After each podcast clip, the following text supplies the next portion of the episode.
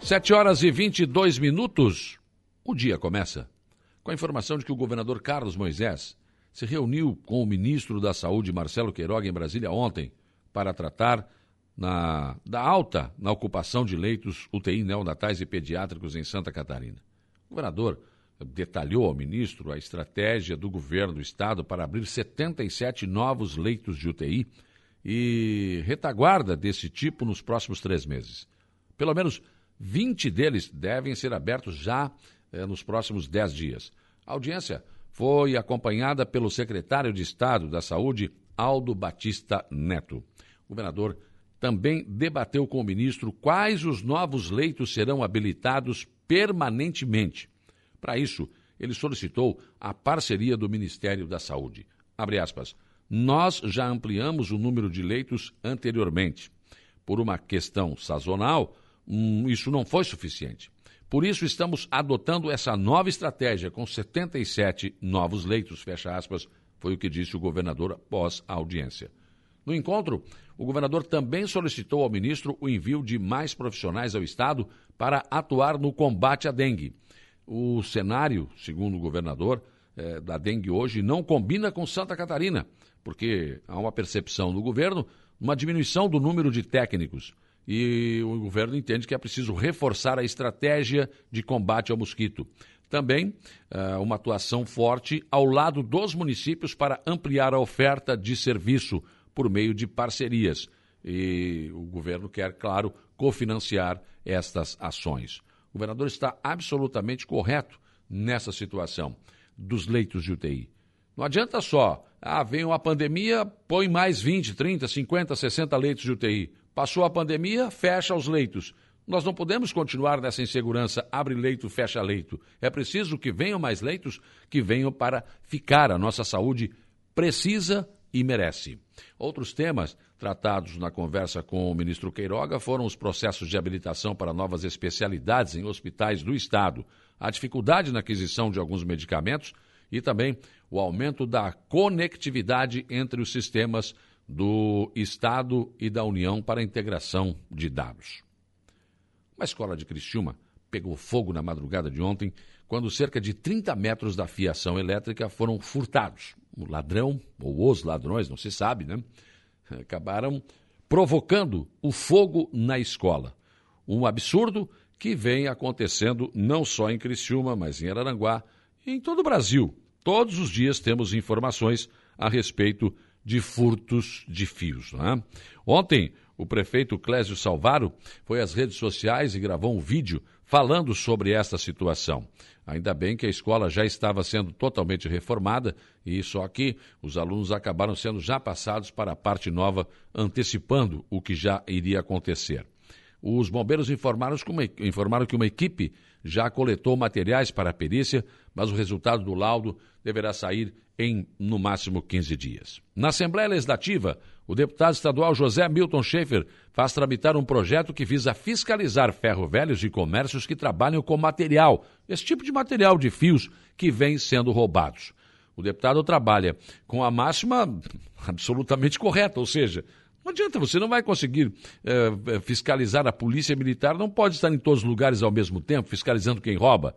Então, é mais fácil, em tese, fiscalizar quem compra, porque se não tiver quem compre, eu não vou roubar, evidente. É o mesmo caso dessas portas, de janelas, dos do, do, das capelas dos uh, cemitérios. É a mesma coisa. Então a lei pode servir para tudo isso. Aliás, em Araranguá, ontem, na Câmara de Vereadores, o vereador Pedro Paulo de Souza, Paulinho do PSD, que estava aqui no estúdio ontem, quando o Tenente Bilhava aqui estava, e conversaram a respeito desse assunto. O Tenente Bilhava tem eh, também intenção de que a Câmara aqui aprove lei semelhante a esta da Assembleia Legislativa para que possa haver uma fiscalização. Resolver o problema? Talvez não, mas que pode amenizar com certeza. E vem aí mais uma proposta, uma proposta polêmica da administração municipal de Araranguá. Esta em relação aos servidores públicos municipais. A mudança do regime de contratação dos servidores é a proposta. Segundo a proposta, que deverá ser enviada à Câmara nos próximos dias. A discussão sobre o assunto promete ser acirrada. Basta você observar que na Câmara tem dois vereadores do PDT, Partido Democrático Trabalhista, né? E, e, e, tem vereador que é servidor público, o próprio vereador Paulinho, servidor público. O presidente da casa, Jair Anastácio, é do Partido dos Trabalhadores, mas só, nesse caso, só vota em caso de desempate.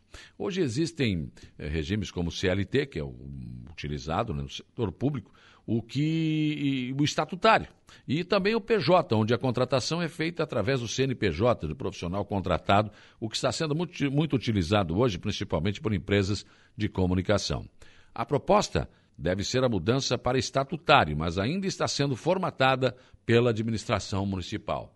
O Sindicato dos Servidores Públicos Municipais já soube da intenção e já enviou uma mensagem à Câmara de Vereadores pedindo que os vereadores não coloquem em votação este projeto sem ouvir o sindicato. Prefeito Evandro Scaini conseguiu mais uma tarrafada, né?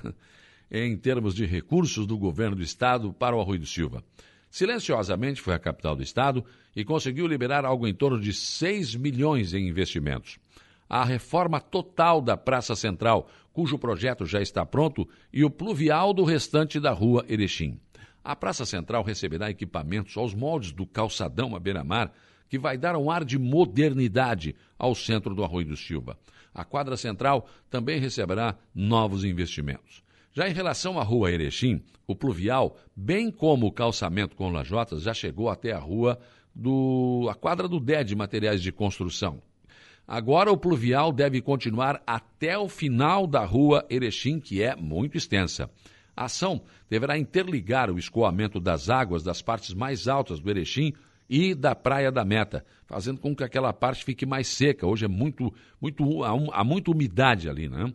E claro, vai interligar com a beira-mar para onde as águas devem escoar. A continuidade desta obra da Erechim é uma emenda do deputado estadual Júlio Garcia do PSD. Será amanhã às 14 horas na sede do Samar em Araranguá a discussão sobre a interdição do Morro dos Conventos. A decisão liminar da Justiça Federal está sendo contestada pelo município. Isso é uma coisa, é a letra fria, a contestação jurídica em si. Mas o que o prefeito César e o vice-prefeito Tano, que a administração municipal quer, é levantar essa discussão sobre o denuncismo que existe no Morro dos Conventos. Será que a população de Araranguá concorda com isso? Será que é esse o Morro dos Conventos que a população de Araranguá quer?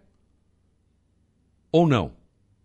Ou será que poucas pessoas são donos da verdade e querem o um morro para eles? E se eles estão certos, se a população entender que eles estão certos, pronto. Não há problema nenhum. Ah, a maioria, isso é democracia. A maioria deve se sobrepor à minoria, não tem jeito. Isso é democrático. É por isso que a gente elege o prefeito, o vereador, o deputado, o presidente da República, senador. É no voto. É o voto da maioria. Então é assim.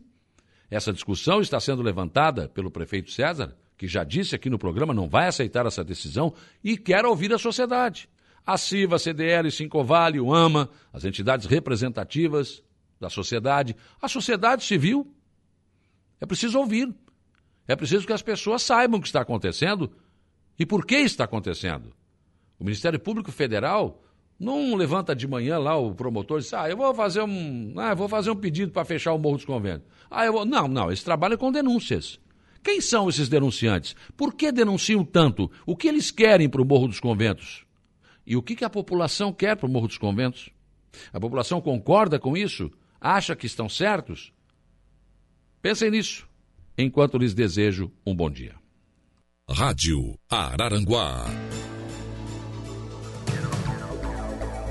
A informação em primeiro lugar.